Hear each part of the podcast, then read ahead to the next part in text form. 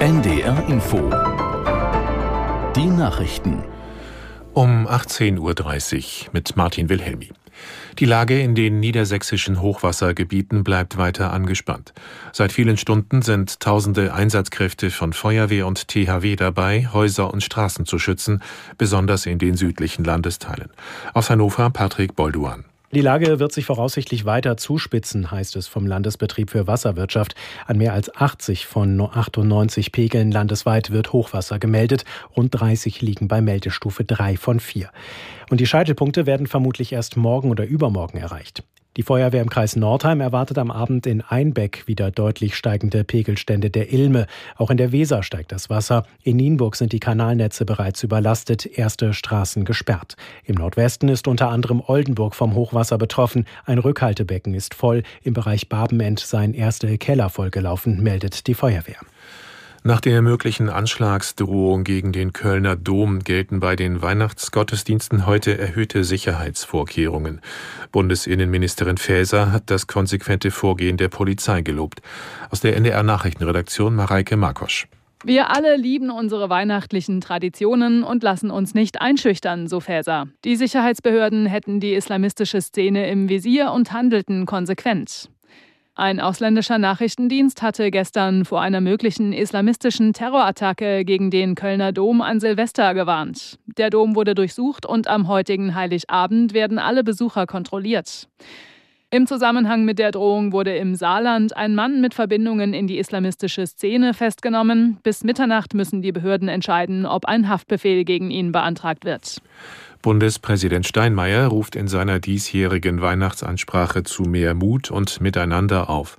Trotz aller Konflikte und Nöte in der Welt sollten die Menschen die Hoffnung auf Frieden nicht aufgeben. Er warnt auch davor, sich von der Demokratie abzuwenden. Dieses Jahr habe in Deutschland viele offene Fragen hinterlassen und manche schauten skeptisch auf Staat und Politik. Wut und Verachtung seien aber gewiss keine guten Ratgeber, wenn Demokratie anstrengend werde. Die Weihnachtsansprache von Bundespräsident Steinmeier wird morgen Abend unter anderem in der ARD ausgestrahlt. Trotz des Krieges in Gaza gab es heute in Israel Weihnachtszeremonien, unter anderem in Bethlehem den traditionellen Zug des lateinischen Patriarchen zur Geburtskirche. Aus Tel Aviv Björn Dacke. Nur wenige Gläubige begleiten Pier Battista Pizzaballa. Der höchste Vertreter der katholischen Kirche im Heiligen Land ist am frühen Nachmittag an der Geburtskirche in Bethlehem eingetroffen. Er sei hier, um zu beten, nicht nur für eine Feuerpause, sondern für ein Ende der Feindseligkeiten. Die Botschaft von Weihnachten ist nach seinen Worten nicht Gewalt, sondern Frieden. Später wird Pizzaballa die Mitternachtsmesse feiern, eine der wenigen Weihnachtsfeierlichkeiten dieses Jahr in Bethlehem im besetzten Westjordanland. In Deutschland wird seit dem Herbst mehr Gas verbraucht als vor einem Jahr. Wie die Funke-Medien berichten, lag das Plus seit Anfang Oktober bei mehr als sieben Prozent.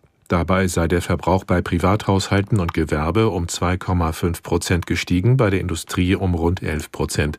Allerdings lag er immer noch deutlich niedriger als in den Wintern vor dem Ukraine-Krieg.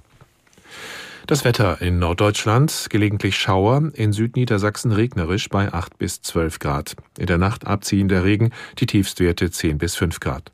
Morgen am ersten Weihnachtsfeiertag von Schleswig-Holstein bis nach Mecklenburg-Vorpommern länger trocken, in Niedersachsen Regen 7 bis 11 Grad. Am Dienstag unbeständiges Schauerwetter 6 bis 10 und am Mittwoch oft regnerisch 4 bis 9 Grad. Das waren die Nachrichten.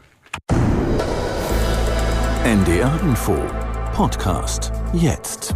Familientreffen.